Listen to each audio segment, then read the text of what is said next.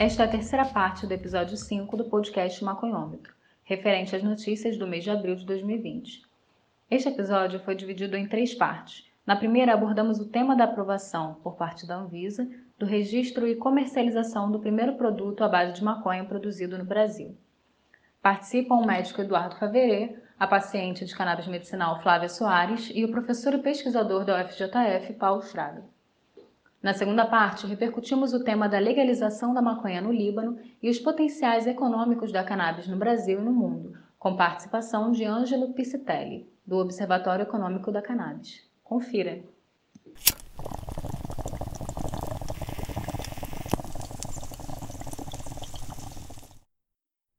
Nosso último tema de hoje está na seara jurídica. Trata-se da inédita decisão da segunda vara da Justiça Federal que concedeu a primeira autorização civil para plantio doméstico individual no país. Uma decisão da Justiça vai permitir que uma paciente de Foz do Iguaçu que tem epilepsia plante maconha em casa para fins medicinais. Hoje, a Agência Nacional de Vigilância Sanitária autoriza a importação do óleo feito com a planta, mas o custo é muito alto. Há 25 anos, uma dor de cabeça revelou um tumor no cérebro desta mulher que prefere não se identificar. O tumor foi retirado, mas após a cirurgia, ela passou a ter epilepsia, uma doença que provoca a perda da consciência e convulsões. Eu cheguei a ter cinco crises por dia e nenhuma medicação ela fez efeito.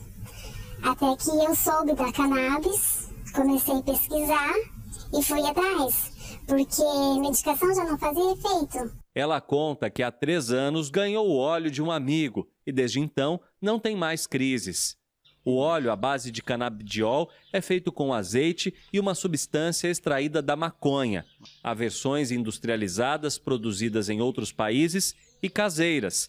A comercialização do óleo à base de canabidiol está liberada no Brasil desde o mês passado, mas as farmácias ainda não têm o produto. A Anvisa a Agência Nacional de Vigilância Sanitária também permite a importação do óleo, mas para muitos pacientes o problema é o alto custo. O ano passado estava custando R$ 1.500 uma 10 ml. E 10 ml para mim não dá, porque eu uso 10 ml por dia. Na decisão que permitiu à paciente de Foz do Iguaçu a produzir e usar o óleo à base de canabidiol, o juiz Rony Ferreira, da Segunda Vara Federal, estabeleceu como deve ser o cultivo da maconha. A paciente pode cultivar e manter em casa 10 plantas exclusivamente para extração e produção do óleo de canabidiol com fins medicinais. O juiz também proíbe a doação e a venda das sementes, plantas e do óleo. De acordo com a advogada que representa a paciente, essa é a primeira decisão da Justiça no Paraná que autoriza um adulto a cultivar maconha em casa. As outras quatro decisões semelhantes favoreciam crianças, conforme prevê o Conselho Federal de Medicina. A advogada Fabiana Irala, autora da ação na Justiça, nos explicou o caso. Olá, boa noite. O meu nome é Fabiana Irala, eu sou advogada na cidade de Foz do Iguaçu, doutorando em criminologia e gostaria de contribuir com o debate sobre a nossa política nacional de drogas, principalmente com base nessas questões de importação criminológicas, de teorias baseadas na tolerância zero, na lei e na ordem, que são inadequadas ao nosso sistema nacional.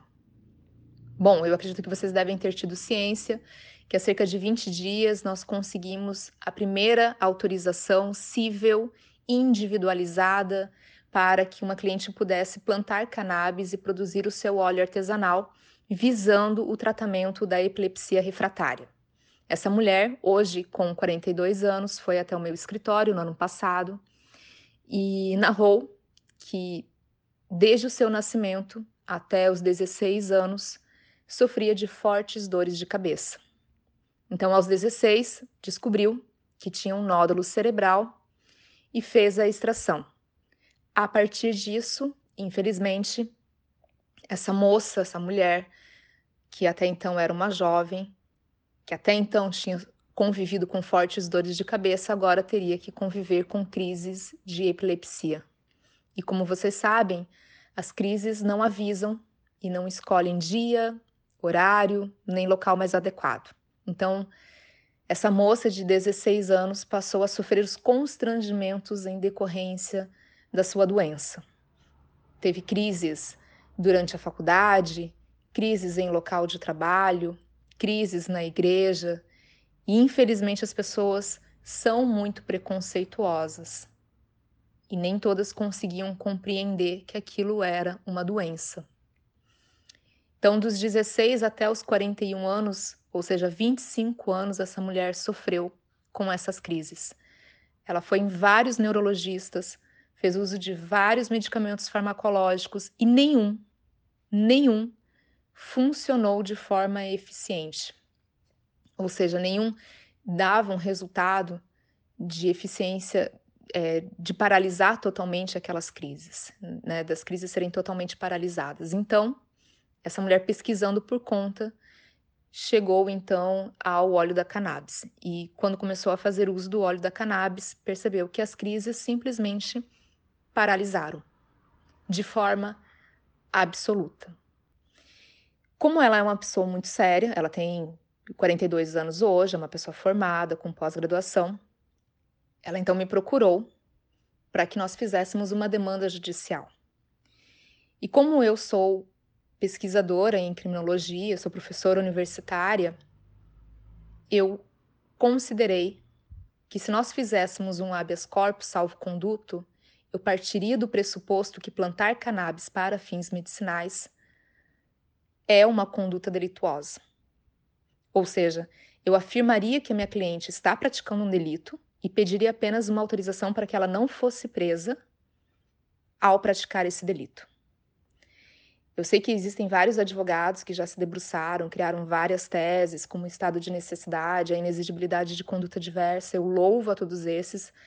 Acredito que, em decorrência dessa iniciativa dos advogados em questionarem a norma 11.343 é que nós conseguimos avanços.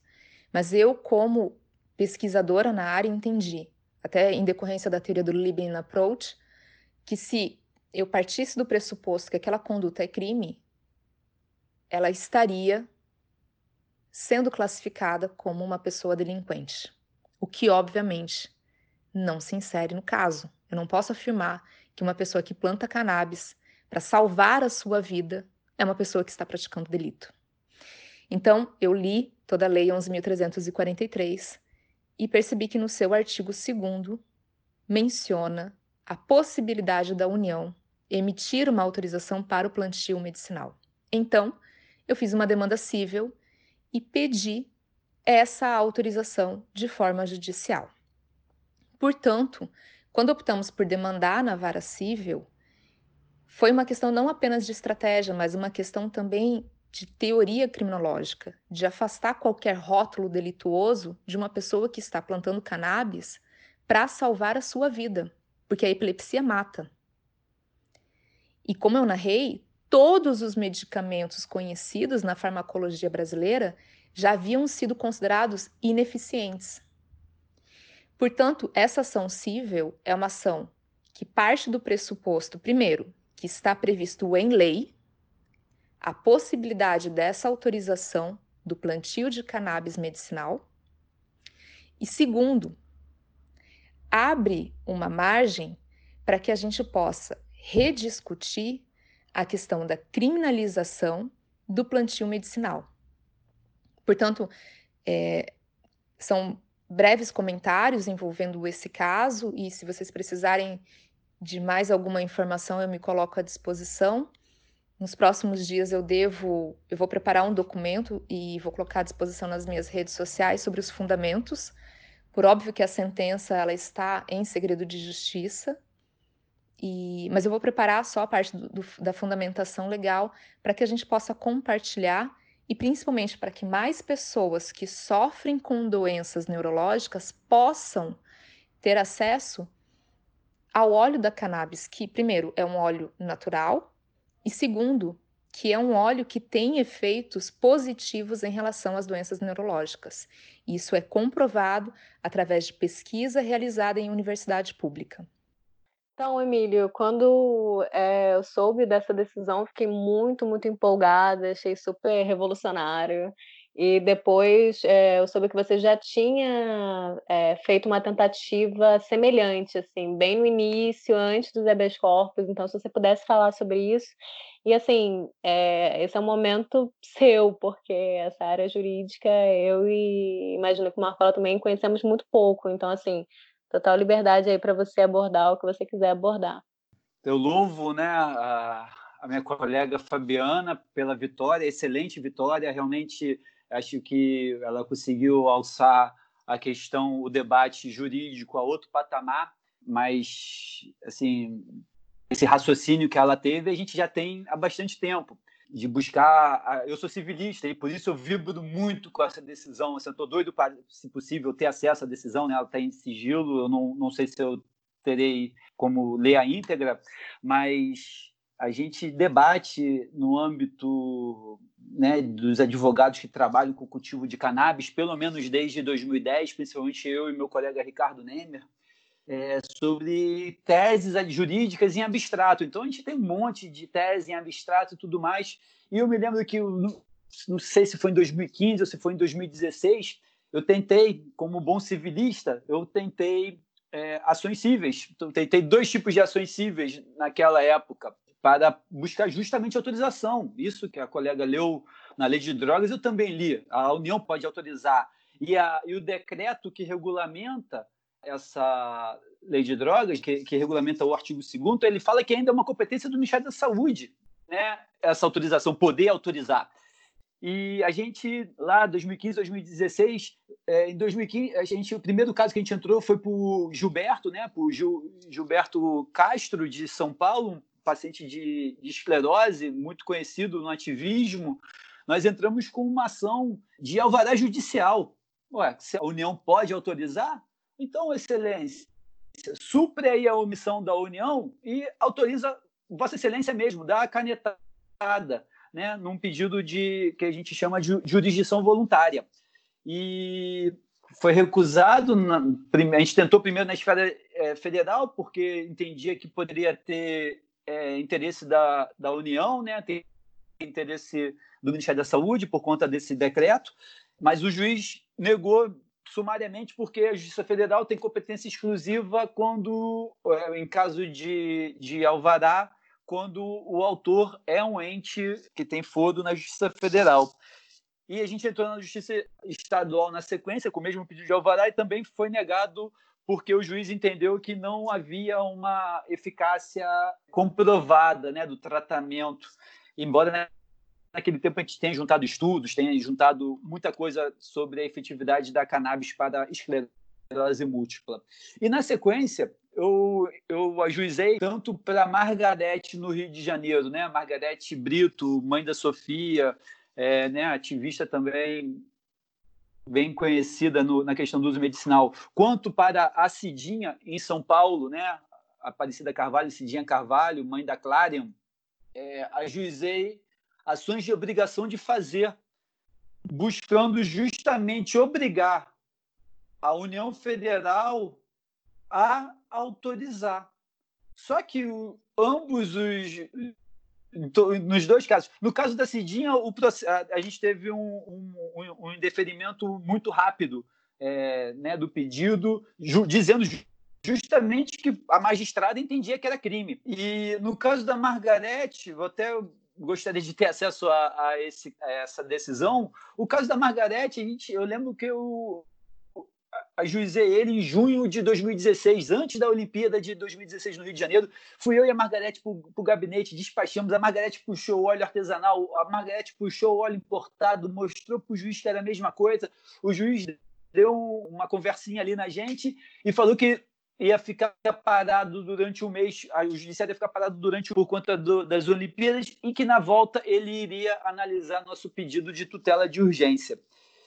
E o que acontece é que na volta ele entrou de férias imediatamente após as Olimpíadas e seu substituto negou o nosso pedido liminar. Então, eu louvo a decisão, acho que realmente coloca o aspecto jurídico né, e jurisdicional da cannabis enquanto ferramenta terapêutica em outro patamar. É uma grande vitória, até agora a maior vitória de 2020. Mas, assim, vejo que isso é fruto dos 74 habeas corpus dizendo cultivar cannabis para fins medicinais não é crime. Então, o juiz aprendeu isso, o juiz viu isso acontecer muito. Quantas notícias envolvendo o uso da cannabis como ferramenta terapêutica, né? o cultivo de cannabis para uso como ferramenta terapêutica, chegou até esse magistrado civil para ele dar uma decisão tão boa, assim, brilhante. E, por exemplo, no Paraná, salvo engano, são seis decisões hoje de habeas corpus para cultivo de cannabis em casa. Então, eu vejo essa decisão como um novo degrau, mas um degrau é alcançado através de um caminho pavimentado pelo salvo-conduto. Eu agora estou, por acaso, eu estou com um prazo de, é, no processo da Margarete, que ainda está aguardando sentença, de esclarecer se a recente regulamentação da Anvisa e a chegada às prateleiras das farmácias de um produto de cannabis nacional, se isso satisfaz a, a autora da ação, né? no caso a Sofia, a Margarete e o Marcos, e claro que não satisfaz. A Margarete é o primeiro habeas corpus que teve no, Rio, no, no Brasil. Por acaso, como que aconteceu isso tudo? Quando eu entrei na esfera civil e tive insucesso nas liminares, o Ricardo Nemer chegou para mim e falou assim: Emílio, para de pensar com a cabeça de civilista, meu irmão. A gente precisa usar o habeas corpus. O habeas corpus é um processo sumário que o juiz vai decidir em poucos dias e é um tiro de bazuca para matar um mosquito. A gente vai botar o juiz sem ter chance para tergiversar. Ele vai ter que dizer sim ou não. É, é crime ou não é crime plantar maconha para fins terapêuticos em casa? E eu, pô, com toda a minha, né, minha base civilista e tal, escrevi uma bela tese e tudo mais. Tive que humildemente aceitar a orientação do meu colega e partir para o habeas corpus, e foi tiro e queda. Todos que a gente entrou, eu tenho uma derrota em sei lá quantos, mais, quase, talvez eu esteja chegando em 40 é, habeas corpus no Brasil, porque eu nem, acho que eu nem consigo mais acompanhar quantos eu estou participando, porque eu trabalho com outros colegas. Então, assim, eu vejo essa decisão realmente ampliando o debate jurídico e o que tem de interessante no, no que eu fiz, no meu trabalho, foi que eu peguei a tese jurídica que eu fiz para Margarete Cidinha em 2016 e no fim de 2016, quando estava saindo os habeas corpus, já fazendo com o Ricardo os habeas corpus, eu transformei essa mesma tese para uma obrigação de fazer para autorizar uma associação poder cultivar cannabis. E doei essa tese jurídica para a Abrace, e a Abrace, com seu corpo jurídico, foi lá e conseguiu a primeira e única autorização para uma associação cultivar no Brasil. Né? O único cultivo por pessoa jurídica autorizado no Brasil que eu tenho notícia, pelo menos. Eu sei que tem ações correndo no judiciário por empresas, mas a única hoje em vigor, né? teve uma que foi deferida e agora em grau de recurso foi cassada. A única autorização por uma pessoa jurídica cultivar cannabis é, foi conseguida com a tese que eu, a princípio, tinha escrito para as pessoas físicas cultivarem cannabis. E agora, anos depois, essa tese chega, né, a, lavra de, de, uma colega, não tem nada a ver com a escrita da tese, acredito que tenha muita coisa a aprender com o que a colega é, colocou no papel e levou ao judiciário, mas eu vejo que a gente conseguiu pavimentar com habeas corpus esse entendimento de que cultivar cannabis não é crime. Então, essa conclusão dela, de que ela diz: ah, eu não, não posso dizer, não vou entrar com salvo-conduto porque não é crime cultivar cannabis. Assim, não é crime cultivar cannabis. Ninguém pode ser criminalizado por, por cuidar da própria saúde.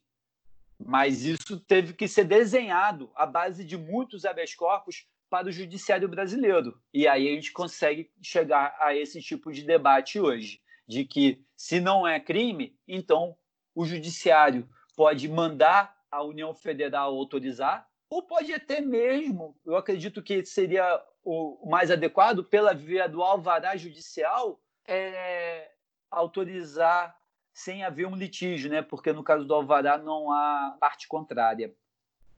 É, Emílio, realmente acho que não sei se eu o Veríssimo vai querer falar alguma coisa, mas eu estou bem satisfeita. O Veríssimo acompanhou isso tudo, né? Eu conheço o Marcos desde 2011 e ele, ele acompanhou, né? A gente troca ideia constantemente, então ele sabe muito bem dessa caminhada de como foram as barreiras jurídicas, né? E ele, ele como antropólogo, ele observa é, o trabalho dos advogados, né?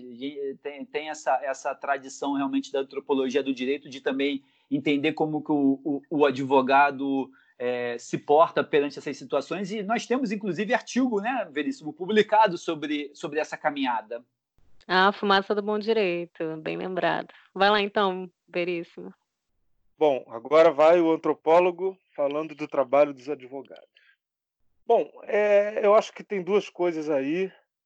E a primeira né, tem a ver com isso que ela fala que a teoria da tolerância zero não é, não é adequada para dar conta do que acontece aqui. Mas ela, infelizmente, não explica por quê. Né? E aí eu acho que é necessário né, é, é dizer por quê. A teoria da tolerância zero, né, uma teoria que tem origem norte-americana, Nova York, ela, ela não dá conta, nunca vai dar conta, porque tolerância zero tem que ser zero para todo mundo. E quando você fala de Brasil, quando você fala do, do, das configurações institucionais, das sensibilidades jurídicas do Brasil, isso nunca vai ser para todo mundo. Né? Você não pode ter uma tolerância zero que é 0 para um, 0,4 para outro, é, 5 para outro. Então, assim, é, é, a, a, aplicação da lei é desigual. Isso tem vários trabalhos de sociologia, de antropologia, que dão conta né, de que no plano empírico, quando você fala de, de aplicação da lei aqui no Brasil, é tudo diferente. Então, eu acho que assim, ela até falou, né, ela até chegou a mencionar que a tolerância zero não é adequada, mas não diz por quê. Eu acho que é, é fundamental dizer por quê. Né? Os direitos são desigualmente distribuídos e isso aqui é naturalizado. Naturalizado. Né? O presidente vai lá e fala, e, e fala isso em juízo, né? É, em juízo não, é perguntado. Diz que é, quis interferir na, na Polícia Federal para proteger a família e boa parte da sociedade acha que é isso mesmo. Né? Então, é, é um problema seríssimo, né? quando você não, não problematiza esse tipo de coisa. Né? Então, a tolerância zero não dá conta, porque é, ela tem que ser zero para todo mundo, e isso nunca, pelo menos no quadro institucional que a gente tem hoje, é inviável pensar que isso possa acontecer. Né? Todo mundo tendo a mesma sensibilidade, ou seja, tendo a sensibilidade jurídica segundo a qual a lei tem que valer igualmente para todos. Isso não acontece aqui. É, e outra coisa que aí sim eu acho assim que tem que falar do ponto de vista da sociologia tem a ver com essa questão do crime, né? Como o crime é visto, né? Porque o crime, sociologicamente falando, o crime não está no comportamento. Né? O crime está na definição do comportamento como tal. Né? O que que cria o crime? O que cria o crime é a lei. Então, uma, uma determinada conduta ela passa a ser crime quando você tem uma lei lá. E aí todo o trabalho do Emílio, do Ricardo, né, tá, tem a ver com interferir nisso, né? Ou seja, é, é, quando, quando se fala, né, Emílio, se eu tiver equivocado, você me corrige aí. Mas eu acho que quando se fala em criar o fato social, é exatamente mudar a sensibilidade jurídica e aí mudar a lei, né? Porque o que cria o crime é a lei. E a gente tem exemplos disso, por exemplo, lei do adultério. Né? Você, há décadas, né? e aí eu não vou saber dizer quando, mas eu sei que há décadas existia uma lei do adultério no Brasil, segundo o qual né, é, a conduta, e aí, né, por isso eu falei de conduta, a, a conduta enquadrada como adúltera podia ser enquadrada como crime. Posso estar enganado, mas se eu, se eu não me engano, essa lei não, não existe mais. Né? Embora o adultério seja um comportamento que é amplamente praticado no Brasil. Né? Era crime e deixou de ser crime. E tem também o, o, o, exemplo inversamente proporcional, que é vender cocaína, que há 100 anos atrás, né, tem poema de Manuel Bandeira, você tem vários expoentes da literatura que se manifestam sobre isso. A cocaína era vendida na farmácia. Né? Então, é, e consumida pela alta sociedade em festas, bandeja de prata, canudo de prata. E, e hoje ela é uma coisa que é proibida e é, é a maior, maior causa de encarceramento né, é, no, no, Rio de Janeiro é o tráfico de drogas. Né? Então, mesma coisa, a, a conduta né, continua sendo a mesma. Então, eu acho que eh, quando eu escuto essas coisas, eu fico um pouco assim, muito desejoso de falar por causa disso, né? Preciso é, trazer isso para a discussão, né? Que definitivamente o crime não está no comportamento e sim na norma que o define como tal. O que cria o crime é a lei. Enfim, eu acho que é isso. É interessante você falar, né, Veríssimo? Ah, lá vai o antropólogo falar do trabalho do advogado. E hoje eu estou pesquisando, na perspectiva da antropologia, o trabalho dos advogados. Eu tenho, claro que eu tenho uma inserção privilegiada no campo, né, por ser advogado também, mas enquanto pesquisador, a perspectiva é da antropologia. E hoje estou aqui escrevendo minha dissertação de mestrado, né, que tem um título provisório de Causídicos Canábicos, como a advocacia dos usuários participa na produção da verdade legal sobre a cannabis no Brasil. E eu entrevisto os, os advogados para justamente entender como que eles veem essa questão, né? Como se dá a peculiaridade da atividade do advogado ligado na, no campo da polícia de drogas. O Fred, né, o Frederico Policarpo, nosso colega, meu orientador, é, ele me chamou a atenção, né, por, por, por, como o Gert fala da questão de como a gente trabalha a realidade para poder levar ela ao judiciário, né, e conseguir o resultado que a gente deseja. Então, eu estou entendendo um pouquinho como que se dá é, né, na perspectiva antropológica, estou descrevendo bem essa, essa atividade da advocacia no campo da política de drogas e esse, na verdade, é, vendo o feito da, da minha colega lá em Foz do Iguaçu, é, eu vejo que a minha, minha dissertação já está nascendo ultrapassada, né? Mas acho que isso é bom também. Eu já estabeleci os, os marcos, né, de que eu quero descrever. Então, acho que todo dia pode, vai surgir alguma coisa nova. Mas realmente essa decisão, esse trabalho feito, o atendimento a essa pessoa que tem uma doença grave, é algo a ser louvado e reconhecido no histórico dessa, dessa luta que a advocacia vem fazendo para mudar a, a política de drogas no Brasil.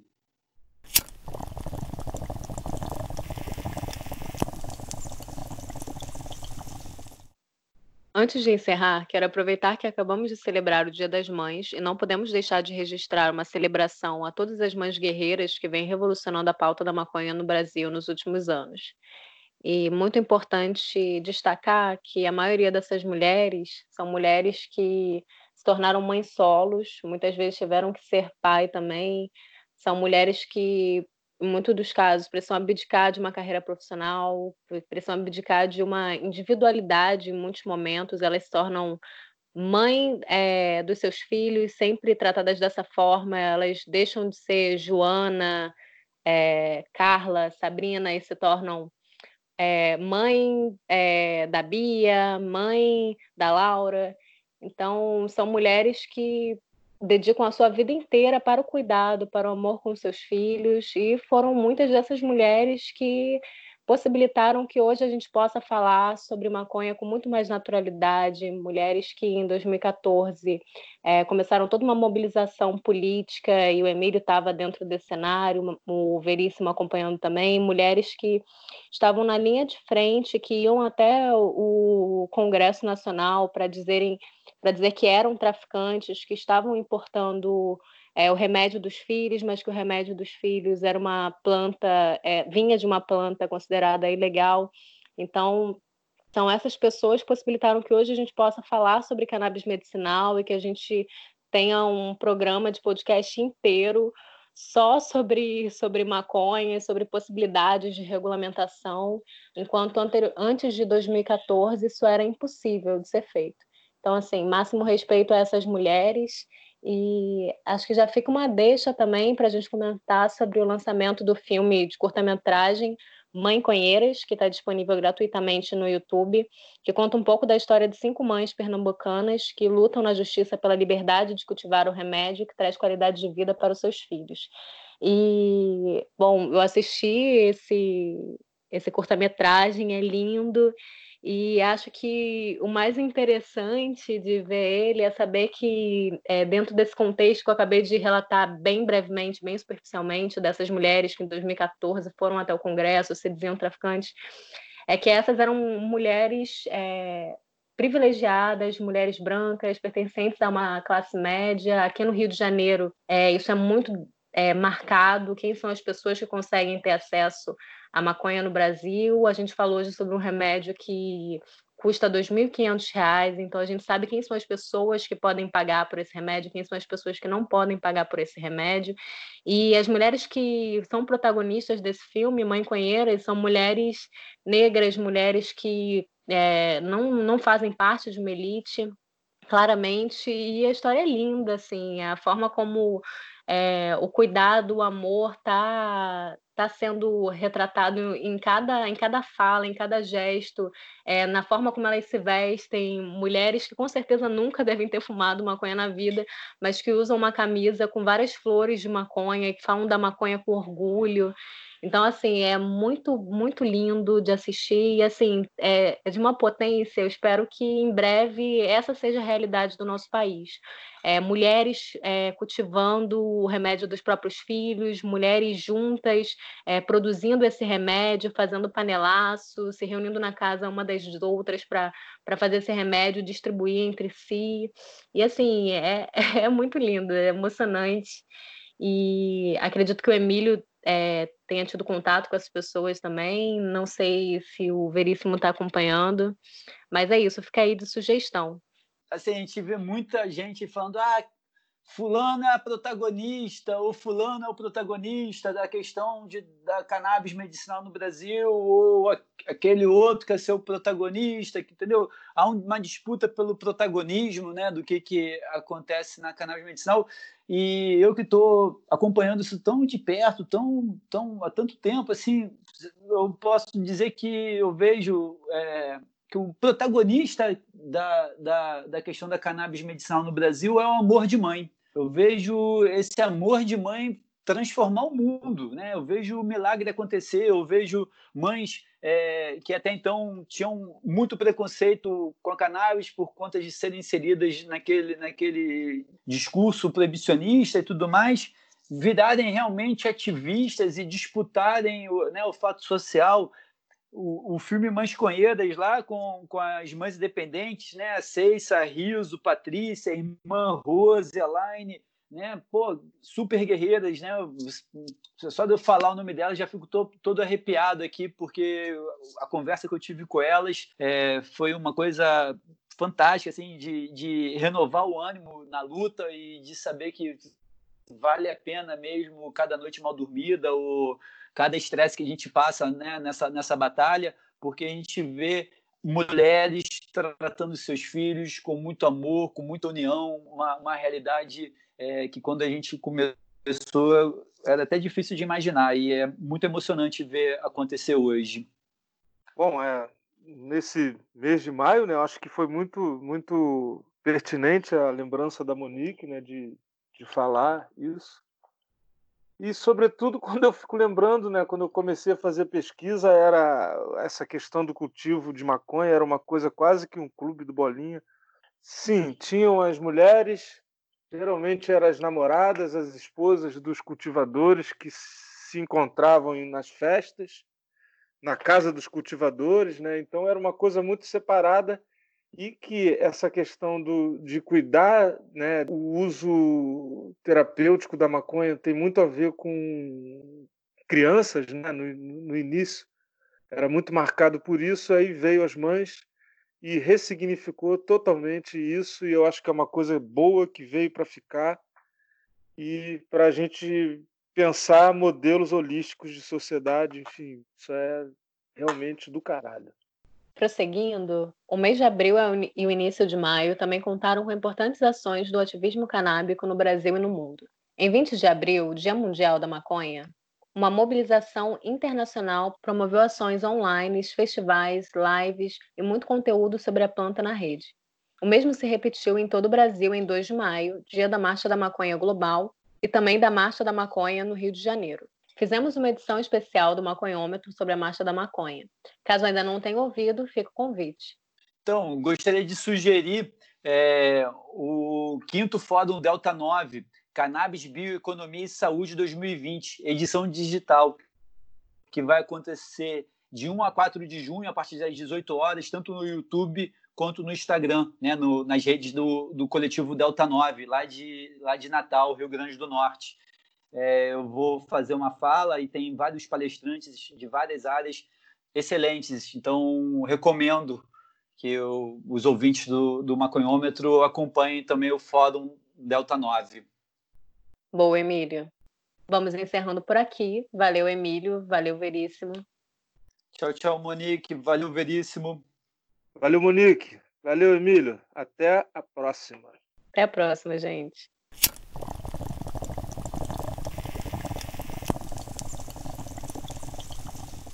Gostou do nosso debate? Tem dúvidas, elogios, críticas ou comentários? Escreva para a gente através do e-mail maconhômetro.canabismonitor.com.br ou pelas nossas redes sociais. E se você vê relevância na nossa iniciativa, nos ajude na divulgação desse podcast. Espalhe para geral e ajude nossa ideia a chegar mais longe. Para ficar por dentro das notícias canábicas que estão sendo produzidas no Brasil, acompanhe o Cannabis Monitor. Nós estamos no Instagram, Facebook, Twitter, YouTube e o EdTube. Todas as informações sobre o maconhômetro, seus participantes e as demais produções do Cannabis Monitor você encontra no site cannabismonitor.com.br. O Maconhômetro é uma produção do Cannabis Monitor Brasil. Este episódio foi gravado remotamente e conta com a apresentação e produção de Monique Prado, comentários de Emílio Figueiredo e Marcos Veríssimo, direção, produção e edição de Gustavo Maia. Edição final e mixagem de Daniel Carim e audiovisual de Marcelo Lins. Um abraço e até a próxima.